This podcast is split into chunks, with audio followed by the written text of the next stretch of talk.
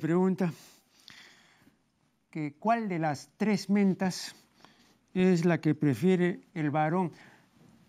Los que siguen fielmente este programa, o mejor dicho, los que me siguen fielmente en televisión, porque este programa no tiene tantos años, pero los que me siguen desde la época del gobierno militar, porque eso de las mentas es creación de un programa que había por entonces que se llamaba eh, Comunicación, ¿no? y que yo dirigía.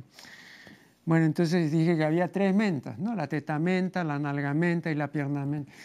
Entonces un televidente que seguramente como yo ya peina eh, me pregunta que de esas tres mentas cuál es la, la que prefieren los, los hombres. Bueno, evidentemente la tetamenta, ¿no? Y es una preferencia que no es actual ni del siglo XX, no, es una preferencia que se remonta al paleolítico, ¿no? Al paleolítico superior, o sea, tiene por lo menos 30.000 años. Eh, hay precisamente una estatuilla eh, de piedra caliza que se descubrió eh, a principios del siglo XX en la localidad austriaca de Willendorf y que desde entonces se conoce como la Venus de Willendorf. Esta es la famosa Venus de Willendorf.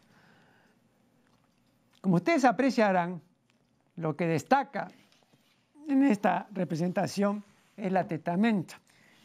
Y a contrario sensu, la testa la realidad cefálica es indefinida e indistinta porque no están señalados los labios ni los ojos, tampoco la nariz, nada, ¿no? Es decir, es, una realidad cefálica eh, indistinta, ¿no? Que no tiene ninguna definición. Bueno, con esto quería yo manifestar a los televidentes que desde tiempo inmemorial eh, el hombre se ha interesado por la tetamenta femenina, ¿no? ha tenido siempre un vivo interés en esta parte del soma de la mujer. ¿no? Y a contrario sensu, la cabeza, el cerebro le ha interesado mucho menos, o sencillamente no le ha interesado. ¿no? Eh, o sea, un cerebro lúcido y pensante en la mujer no le ha interesado. hemos tenido que esperar la segunda manifestación del feminismo, o sea, eh, a partir de la década de 1960, que es la década de la contracultura, para que se comenzara a decir que la mujer no solamente era pues tetamenta ni nalgamenta, ni piernamenta, sino que tenía pues un cerebro que era tan valioso, más valioso que el cerebro masculino, etc. ¿no? Pues eso es pues, muy tardío, ¿no? pero repito, desde época tan remota como el Paleolítico Superior, ha venido siempre interesándole al hombre ¿no? la tetamenta femenina. Pues claro, eso lo, retrotrae ¿no? a, su época de infante, cuando mamaba ¿no? de la teta de la mujer. ¿no? Cuando ahora las parejas tienen intimidad copulatoria, el hombre siempre inevitablemente le dice a la mujer mamacita, ¿no? Y entonces, claro, la explicación que dan es, no, es una cosa de cariño, no. Se refiere realmente a, este carácter maternal de la conjunción, ¿no? O sea, eh, está encima o al costado, o como ustedes quieran, eh, con la madre sustituta. Eso es muy importante. Eh, entonces la, cabeza, repito, no le ha interesado, pero sí ha desenvuelto, y recuerden ustedes, ¿no? A, mediados del, siglo XX, ¿no? Años después, comenzó un desarrollo sostenido y firme de la tetofilia en Occidente, ¿no? que luego llegó pues a ser y es ya no tetofilia, sino tetoerastia, ¿no? O sea, es un amor apasionado por las tetas, así como el pederasta o como la pederastia, es el amor apasionado por los niños, ¿no? La tetoerastia es eh, el amor, el gusto, eh, apasionado, ¿no? Por la tetamenta de la mujer.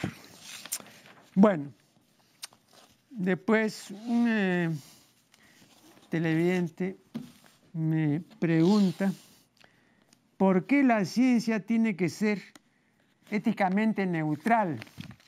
¿Por qué la ciencia no puede aconsejar? ¿Por qué no puede recomendar? Eh, el científico social Robert Redfield, famoso antropólogo, ha publicado un libro que se titula El mundo primitivo y sus transformaciones. Este es el libro de Redfield, El mundo primitivo y sus transformaciones. Lo pueden conseguir en el Fondo de Cultura Económica. Dicho sea de paso, el Fondo de Cultura Económica no me ha enviado este libro, no me lo ha obsequiado lo he adquirido con mi peculio. Es un libro que vale la pena y es un libro que se lee en un par de días y tal vez en un solo día. Y es importante. Tiene seis capítulos y el único que a mi juicio es opinable es el último. Porque ahí en este capítulo el autor habla de lo que él llama la transformación del juicio ético. Habría que decir en primer lugar que no hay juicios éticos, pero en fin, ese es otro asunto. Pero él dice que como antropólogo no ha podido separar al hombre del investigador social. Y que aunque él, al estudiar, por ejemplo, una sociedad poligámica y compararla con una monogámica, no tiene base científica para decir que una es mejor que la otra, sin embargo, a pesar de que carece de esta base, sostiene que el antropólogo debe pronunciarse sobre aquello que ha investigado. ¿Para qué? ¿Qué cosa ganaríamos que un antropólogo no diga, bueno, a mí esta sociedad de los Ashantis, que es una sociedad poligámica, me parece mala? ¿Por qué? Porque es poligámica. ¿Y qué cosa vamos a ganar sabiendo eso? Esa es la opinión del antropólogo. Pues el hecho eh, la poligamia que hay eh, en, esta tribu. Pero el hecho de que a él le disguste es absolutamente eh, ajeno a esta realidad que es la poligamia de los Ashantis, pues no. Pues no se gana nada porque una manifestación de este orden no agrega nada a lo investigado, no, no descubre nada distinto, nada nuevo. Ahora, claro, él, dice que ahora ha llegado a pensar que no puede separar al antropólogo del hombre. Y que en un momento pensó que sí se podían separar, pero que ahora está convencido de que no se pueden separar. Sin embargo, él, como por ejemplo en su estudio sobre Yucatán, ¿no? es un estudio científicamente estimable pero seguramente si uno ya conversa con Redfield, entonces él le dirá, bueno, aquí hay tales y cuales costumbres que no me han gustado, y esto otro que sí me ha gustado, etc. Pero los gustos o disgustos señor Redfield no agregan nada a su investigación realizada en Yucatán, ¿no? Así de sencillo.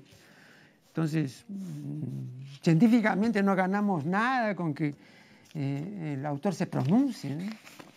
A mí me parece, pues es impertinente, ¿no? y sobre todo cuando uno no dice cuál es su concepción de lo bueno y cuál es su concepción de lo malo. ¿no? Cuando él usa más de una vez la palabra decencia, eh, en ningún momento define lo que es la decencia. Dice que el hombre debería obrar con mayor decencia. Sí, pues, pero ¿qué cosa es la decencia? No lo dice. Vean, la ciencia estudia hechos, no expresa recomendaciones. Las recomendaciones no explican nada y no averiguan nada.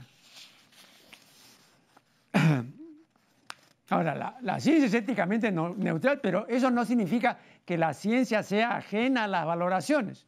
No, no es ajena a las valoraciones. Pero las valoraciones que rigen en ciencia son distintas de los eh, llamados códigos de ética.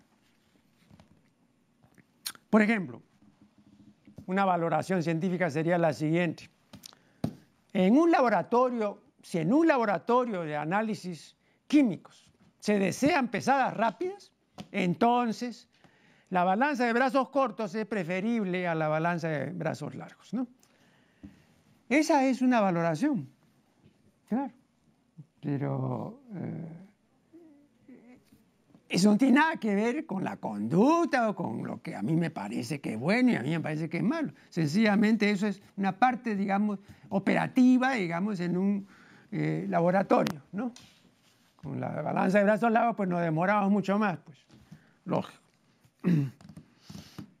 A veces es una valoración científica. Pero si yo digo no robes, el ejemplo no, no es comparable al ejemplo de la balanza. Eh, porque el no robes es una directriz moral, es un imperativo, es un mandamiento inexcusable. ¿no? Eh, y entonces pertenece a una esfera completamente distinta, ¿no? donde hay una interacción, un mundo interactivo entre eh, mandantes eh, y subordinados. ¿no? Es diferente. Yo recuerdo que el filósofo británico Alfred Ayer, que fue, pues, como saben los estudiantes de filosofía, que fue el enfant terrible del positivismo lógico, decía, supongamos que en una reunión alguien declara que robar es bueno. Entonces yo intervengo y digo, no, un momento, no, robar no es bueno, robar es malo. Ahora bien, ¿quién de los dos tiene razón? Ninguno, porque ninguno de los dos expresa una proposición genuina. Para los positivistas lógicos, las únicas proposiciones genuinas son las proposiciones analíticas o tautológicas o autoexplicativas o vacías, como por ejemplo todos los casados no son solteros, ¿no? También son proposiciones genuinas, ¿no? Este, las este, proposiciones informativas, ¿no? Como por ejemplo, eh, el azufre es amarillo, claro. El azufre no es rojo ni negro, es amarillo. Los metales se dilatan, por la acción del calor, claro. Ese es, un, es juicio sintético, ¿no? Informativo, uno puede comprobarlo. Pero están en una esfera completamente distinta, pues, del no robes, ¿no? Entonces, en ciencia, lo que se puede decir, esto es preferible a esto otro en las condiciones tales y para la finalidad tal. Pero esas son oraciones condicionales o cláusulas condicionales. Pero no, no, pues, no se podrían incluir jamás en un código moral, ¿no? Repito, ahí en este código eh, rigen imperativos, ¿no?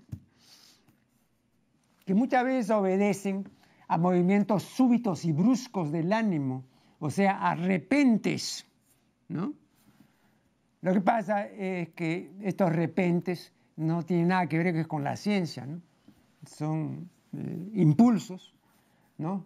Eh, imprevistos, eh, que obligan a decir o a hacer cosas del mismo orden, o sea, cosas también súbitas e imprevistas. Y a veces, además, son imposibilidades que aparentemente pueden ser muy plausibles, pero que en el fondo son imposibilidades. De hecho, por ejemplo, el llamado mandamiento nuevo que nos trajo Jesús, ama a tu prójimo como a ti mismo. Bueno, que en realidad no es tan nuevo, ¿no? Porque ya está en el Antiguo Testamento, bueno, pero se le atribuye a Jesús. Ese es eh, un mandamiento pues, que, es incumplible. ¿Por qué? Porque el amor no está sujeto a la voluntad, de modo que no puede ser pues, motivo de un mandamiento. Imagínense ustedes si, uno pues amara por mandamiento. Ese es un, contrasentido, pues es absurdo. Uno no puede amar por mandamiento. Pero sin embargo está ese mandamiento, ama a tu prójimo a ti mismo. ¿Comprende? El amor no está sujeto a la voluntad.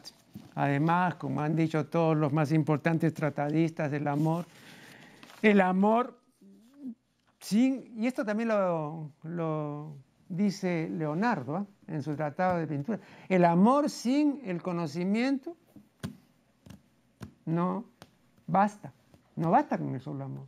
Bettelheim ha publicado todo un libro, ustedes conocen a Bruno Bettelheim, que se llama Con el amor no basta. Efectivamente, pues.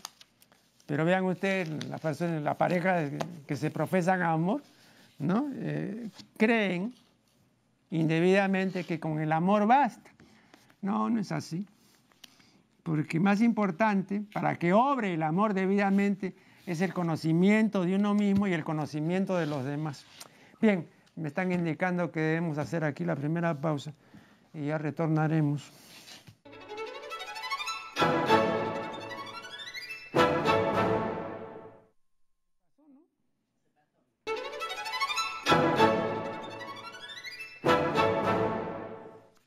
Contestaré algunos correos que he recibido.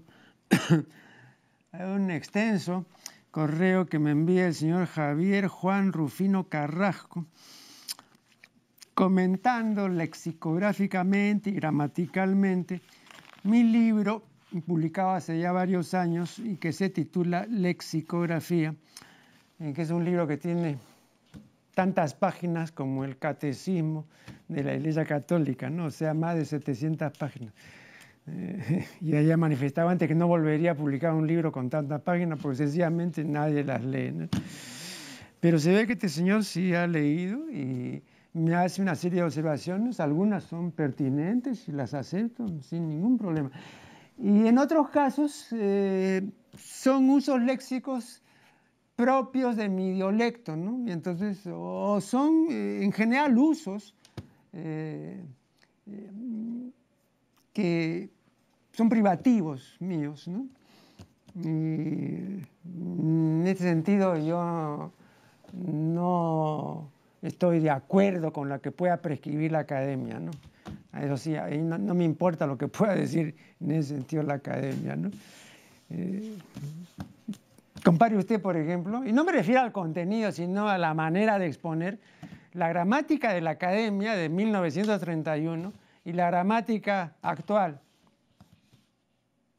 entonces, vea usted cómo ha sido redactada esa antigua gramática de 1931 y cómo redactan ahora los académicos de la corporación matritense ¿no? Eh, la gramática. Primero porque no es un, solo redactor, son muchos, ¿no? Entonces ahí se ven a cada rato pues los desniveles o se ven las repeticiones y todo. Yo recuerdo que cuando estaba leyendo la gramática en esa edición en 15 tomos, ¿no? En el primer tomo hay, un... Eh, hay un autor que en 50 o 60 páginas usa como 20 veces la expresión a lo largo. Así, a lo largo de, a lo largo de, a lo largo de los siglos, a lo largo de los, etc. Entonces me, daba risa porque eso me recordó eh, una observación del gramático eh, Emilio Martínez, ¿no? que se reía mucho de esto de a lo largo, que es una este, locución que se usa para eh, cosas, digamos, de medición, ¿no? de agrimensura, ¿no? terreno a lo largo de tanto y a lo ancho de, etc. Eh, pero después pasó ya al habla general. Y entonces este, recuerdo que, Emilio Martínez decía, bueno, a este paso, pues así como se dice a lo largo, ¿no? vamos a terminar diciendo a lo ancho también, ¿no? Claro. Eh, eh, sí, ya no, ya, ya, nos falta mucho para que digamos también a lo ancho. Pues. Em, entonces, yo necesariamente no le sigo el apunte pues a la, a la academia, ¿no? En todo, ¿no? Hay muchas cosas que sí me parecen razonables y que están bien, y hay otras cosas que no me parecen, pues, Entonces, en estas otras cosas que no me parecen, entonces yo atiendo el, dicho, la, la apuntación, o la recomendación o la doctrina de los gramáticos de antes, ¿no? Entonces, eh, para mí, pues, eh, sí son, digamos, opiniones fundadas, eh, las opiniones, pues, de un Eduardo Benó o de un Roberto Restrepo, ¿no? Modernamente, pues, de un Emilio Martínez, Abelino Herrero Mayor, Arturo Capdevila, Rodolfo Ragucci, eh, José María Esbarbi, el famoso paremiólogo, ¿no? Rufino José Cuervo. Yo recuerdo que en una correspondencia que hay eh, justamente entre Cuervo y, eh, y Esbarbi,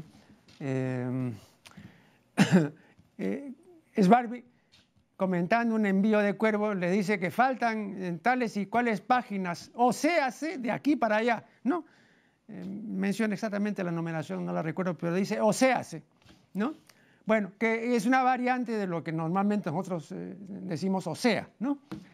O sea, ¿no? O sea, eh, entonces el, el panhispánico dice que esto de o sea es de uso popular, ¿no? O sea que es una cuestión pues más bien pueblerina, ¿no? Bueno, imagínense ustedes, pues, este, una persona erudita como José María Sbarbi, ¿no? O un erudito, pues, inmenso como Cuervo, ¿no? ¿Cómo, cómo pueden eh, ¿no? los académicos ¿no? decir eso, ¿no? Cuando estos señores son usuarios. Acá, ahora ya ha caído prácticamente en desuso. Aquí al único que le oía yo decir, hace tiempo que no, lo, no hablo con él, pero eh, estaba en su idiolecto, al único que le he oído decir eso ha sido al eh, psiquiatra Mariano Querol, ¿no? Y también le oía yo decir esto a una tía mía, a Manuela Lucila, que ya en paz descanse, también decía Oseas. Y había unos cuantos que decían Oseas, ¿no? Pero no es una cuestión del pueblo, no. Y sin embargo, pues el pan hispánico no, ah, es, una cuestión popular que debe evitarse en la lengua culta, como si es Barbie, como Cuervo y como tantos otros no fueran cultos, ¿no? Entonces eh, ahí hay que pues, este, eh, ir con mucho tiento. Eh, ahora, respecto a lo que usted dice, que ya está zanjada la cuestión de las comidas de cerrar y todo, por favor, pues, vea, yo en esta cuestión de la colocación de las comillas, ¿no? Eh, sigo pues las observaciones eh, muy fundadas de Raúl Lagomarcino, ¿no? que en este punto sabe más pues que todos los académicos juntos. Y si no me cree, lea el libro de Raúl Lagomarcino, Sabia y Follaje del lenguaje, y eh, cómo y por qué de voces y grafismos.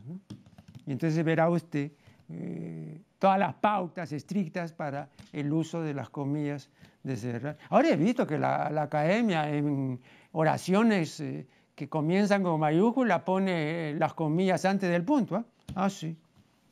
Y eso pues a Lago Marcino siempre le ha parecido una barbaridad y a mí también me parece una barbaridad, ¿no?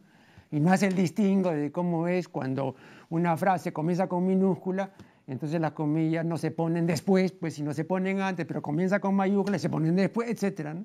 Ignora completamente Entonces yo le voy a hacer necesariamente caso a la academia. No, pues. Yo he criticado esta última edición del lexicón oficial, por supuesto. ¿no? Eh, claro que hay un problema ahí, es una corporación, entonces eso lo redactan pues 20.000 personas, ¿no? Ese es el problema. Entonces hay, hay definiciones pues que son pues absolutamente inaceptables, ¿no? Busquen ustedes eh, el verbo sodomizar, por ejemplo, ¿no? la definición que da ahora la academia en la última edición de su diccionario. Es una tontería absoluta, ¿no? Yo he reformulado, eh, o mejor dicho, he formulado una nueva definición de, de sodomizar, pero eso que dice actualmente la academia es una tontería absoluta, pésimo. Ya lo he repetido muchas veces, ¿no?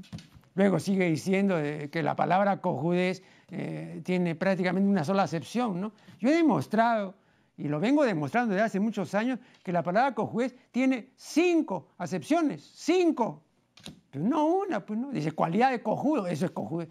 Es la academia. No, señor, tiene cinco acepciones y el que no me crea, pues vaya y vea mi libro Obscenidad y Pornografía en todo un capítulo que se llama Léxico Obsceno. Ahí está perfectamente documentado eh, todo lo que estoy manifestando y ahí están las cinco acepciones, etcétera, Pero la academia pues no, se entera, ¿no? Entonces vamos a seguir perpetuando los errores. Un nuevo corte y ya regresaremos.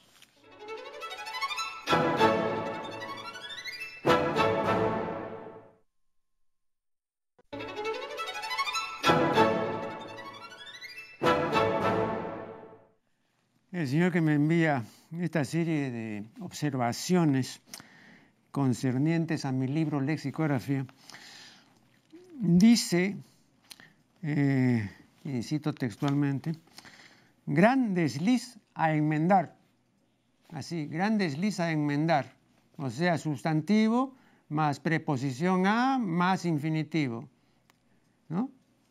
Gran desliz, desliz a enmendar. Esta construcción la comenta Manuel Seco eh, extensamente en su diccionario, ¿no? Y en general es condescendiente con esta construcción. Pero en la última parte de sus comentarios dice que debe evitarse pues en el lenguaje cuidado, en la lengua culta, ¿no? que está bien pues en un, nivel periodístico, ya puede pasar, pero que ya en un nivel pues de mayor categoría no debe decirse eso, ¿no? pero veo yo que el señor que tanto critica, y a mí no me, no me duele que critique, no está en su perfecto derecho. Pero claro, lo menos que se puede exigir es que quien critica eh, no cometa pues errores, ¿no? por lo menos eh, errores de, bulto como este, ¿no? grandes lis a enmendar. Y esto con sacrificio de otras construcciones que eh, las puntualiza Seco, ¿no? y que son, pues, si esas son construcciones bien hechas, ¿no? Pero esta es una concesión al uso populachero. ¿ah? ah, sí.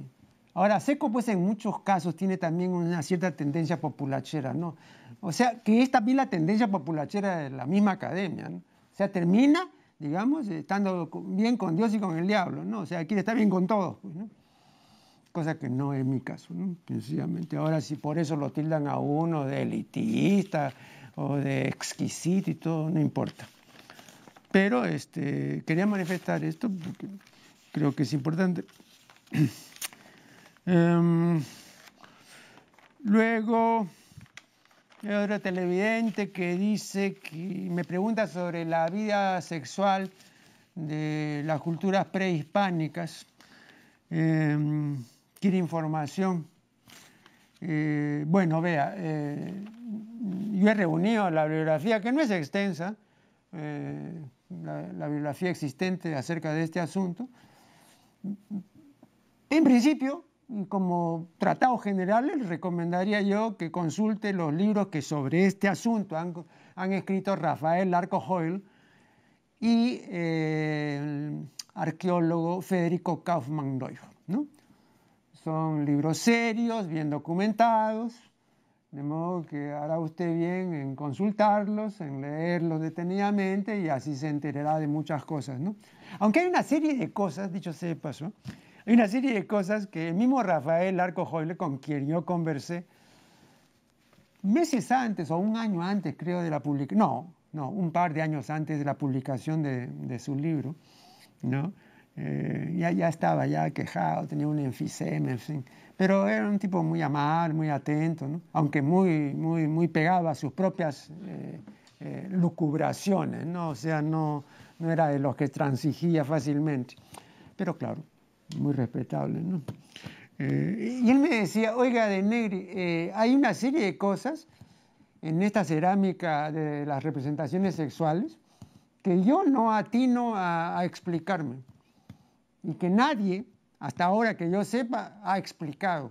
Y posiblemente nunca podremos saber qué cosa quisieron decirnos o qué cosa quisieron manifestar ¿no? Eh, los integrantes de la cultura moche cuando hicieron estas cosas que hicieron en materia sexual. Y ponía un ejemplo bien, o, hasta dos ejemplos. ¿no? Por ejemplo, hay una gran cantidad de, de representaciones sexuales en las que eh, se ve eh, la cópula peniano eh, rectal, ¿no? En parejas heterosexuales, la cópula peniano rectal. Pero me dice Rafael, lo curioso es que también se ve así a la divinidad. Y la divinidad cuando copula también lo hace por el ano, en el recto. ¿no? porque no es coito anal, como dicen, sino pues, eh, es coito, digamos, en la que el ingreso se hace por el ano, pero es en el recto. Bueno, ahí también se ve a Ayapai copulando así. Esa es una. Y la otra me decía, ¿por qué todas estas representaciones de cópula peniano rectal, por qué están en tumbas para niños? No me lo explico. ¿Cuáles eran las creencias al respecto? Las desconozco. Entonces yo le digo, bueno, Rafael, eh, don Rafael, si ustedes conocen, imagínense qué nos queda a nosotros, ¿no? Que, que no tenemos pues la versación que usted tiene con esta colección, que es una colección fabulosa, ¿no? Felizmente todavía se conserva y muy bien, una colección extraordinaria, ¿no? Parecían guacos hechos ayer, ¿eh? extraordinario. Pero por ejemplo, esos dos casos. Y acerca de esto también, y lo recuerdo perfectamente cuando estuvo acá el famoso sexólogo norteamericano, el profesor Alfred Kense, también, porque se llevó, Rafael Largo del obsequio, ¿no? Una cantidad de huacos eh, sexuales a la Universidad de Indiana. Eh, y entonces también él se preguntaba por qué estas representaciones de cópulas peneano-rectales están en tumbas para niños. ¿Por qué? ¿Y por qué también está copulando así la divinidad?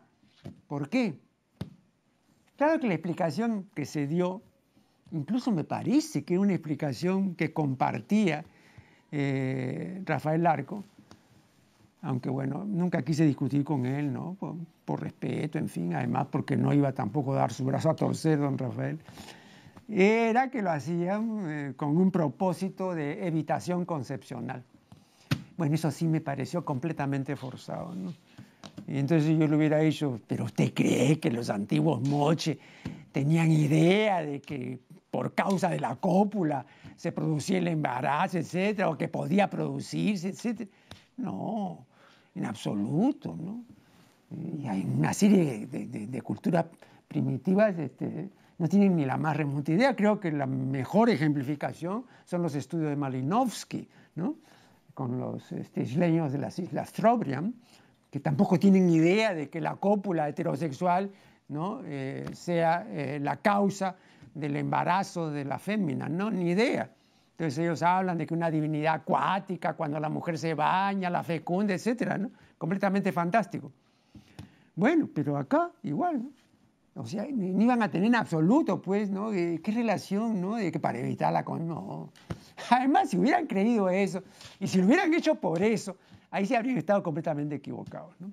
Pero como no hay manera de demostrarlo, aunque yo, mm, repito, ¿no? me, parece completamente forzada esa suposición. Yo, no, yo no creo que, que, hayan copulado así para evitar la concepción. No, eso me parece completamente disparatado. Y sobre todo, en el caso de la divinidad, ¿no?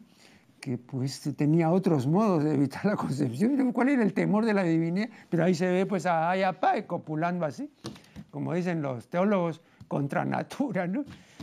Bueno, eh, luego, eh, hay otro señor, que es el señor Carlos Seminario, que me dice pues que el racismo es una maldición y que está causando eh, daños reales y mayor intolerancia, cada, etcétera, ¿no? Todo lo cual es cierto. Entonces, claro, yo simplemente me limito a decir que, y estoy recordando lo que a este propósito dijo, y lo dijo aquí, ¿ah? pero también lo ha dicho en uno de sus libros, eh, Fernando Sabater, el ensayista español, eh, hablando justamente del racismo. Él dijo, el racismo es lo natural en nuestra especie. Y el no racismo es una construcción ¿no? de muy precario equilibrio, una construcción frágil que a menotropio se viene abajo. Entonces, eh, eh, la explicación de ello es que eh, nuestra especie es jerárquica y territorial. Y toda especie jerárquica y territorial es intolerante, discriminadora. Entonces, el racismo es una manifestación de de intolerancia, de discriminación, de repudio, incluso de persecución, de exterminio. Bueno, entonces nos viene pues por, vía filogenética, ¿no? No, no, no es una cuestión de, que se ha inventado, no. Toda especie territorial y jerárquica es intolerante, es discriminadora. Y en nuestra especie es así, pues. Ahora, claro, podríamos nosotros enmendar rumbos y hacer que no sea así. Pero para eso necesitaríamos sentirnos igualitarios. Yo por eso he dicho que la democracia en la especie humana no tiene ninguna posibilidad de ser alguna vez realidad realmente. ¿Por qué? Porque la democracia ¿no? este, es igualitaria, pero el ser humano no es igualitario. Claro que haciendo un tremendo esfuerzo puede sentirse igualitario, pero eso es muy diferente. Pero normalmente no es igualitario, eh, es jerárquico y territorial, y por tanto intolerante. Esa es una buena razón, porque no le es natural eso. Lo, único que le es natural en ese sentido al ser humano es mandar y obedecer. ¿no? El mando y la sumisión son connaturales a nuestra especie. Pero sentirse igual a los demás, no en absoluto. Va a hacer acá un nuevo corte y ya regresaremos.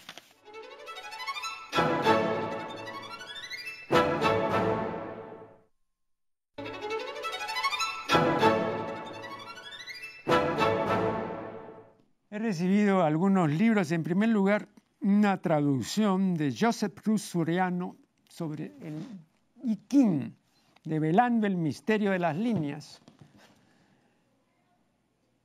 Un libro muy importante, un libro realmente fundado. El autor me ha puesto aquí unas palabras nuncupatorias, son las palabras con que se expresa una dedicatoria. Eh, unas palabras eh, excesivas, estas palabras no ocupatorias, eh, pero yo agradezco muy sinceramente y felicito al autor porque e, esta es una obra que yo no vacilo en calificar de excepcional. ¿no? Nunca se había publicado, a menos que yo sepa, eh, una traducción así de esta obra, pues antiquísima de la filosofía china, y con este rigor ¿no? y con este eh, despliegue de, erudición, de modo que mis más cálidas eh, felicitaciones al profesor Cruz Soriano.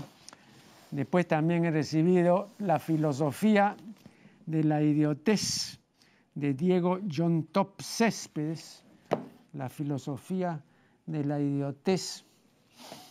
En mi libro eh, lexicografía hay un capítulo dedicado al vocablo idiota. ¿no? Eh, no sé si el autor de este libro conoce mi libro Lexicografía, pero le paso el dato por si acaso, ¿no? porque hay varios, eh, varias, fuentes ahí interesantes, ¿no? porque me refiero a este, a este sentido muy antiguo que tenía el vocablo idiota, ¿no? Y hay citas, por ejemplo, de Unamun, no recuerdo, ¿no? Cuando él, por ejemplo, no vacila en, llamar idiota a Sancho, ¿no? Eh, eh, el idiota es el que, el que, no tiene instrucción, ¿no? Eh, el ignorante, ¿no? luego ya esa acepción médica es siglos después, ¿no? Es muy, reciente. Pero le paso el dato por si acaso, ¿no? Eh, después, aquí una compilación de Marcel Velázquez de la narrativa breve de Clorinda Mato de Turner. Voy a revisar esta obra. El compilador es una persona entendida y es una persona diligente lo he entrevistado ya varias veces y seguramente lo volveré a entrevistar cuando lea esta compilación. Eh, luego, Autobiografía del Perú Republicano, ensayos sobre historia y la narrativa del yo. Ulrich Muke y Marcel Velázquez, editores.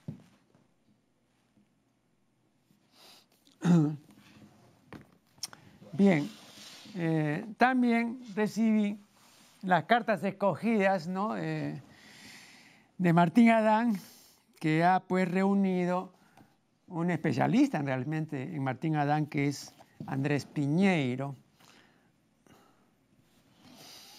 Es una publicación del Fondo Editorial de la Universidad Católica. En el siguiente programa posiblemente tengamos aquí a Andrés Piñeiro para conversar sobre esta carta. Yo ya leí el libro. Eh, una primera impresión general, ¿no? Es que el Martín Adán que nosotros siempre tenemos presente, el Martín Adán, pues bohemio, alcohólico, huidizo, críptico y todo lo demás, no aparece en esta carta. Aquí hay un Martín Adán administrativo, ¿no? Que envía cartas al director del Instituto de Cultura, o que envía cartas a Juan Mejía Vaca, o a tal o cual editor, etcétera, ¿no?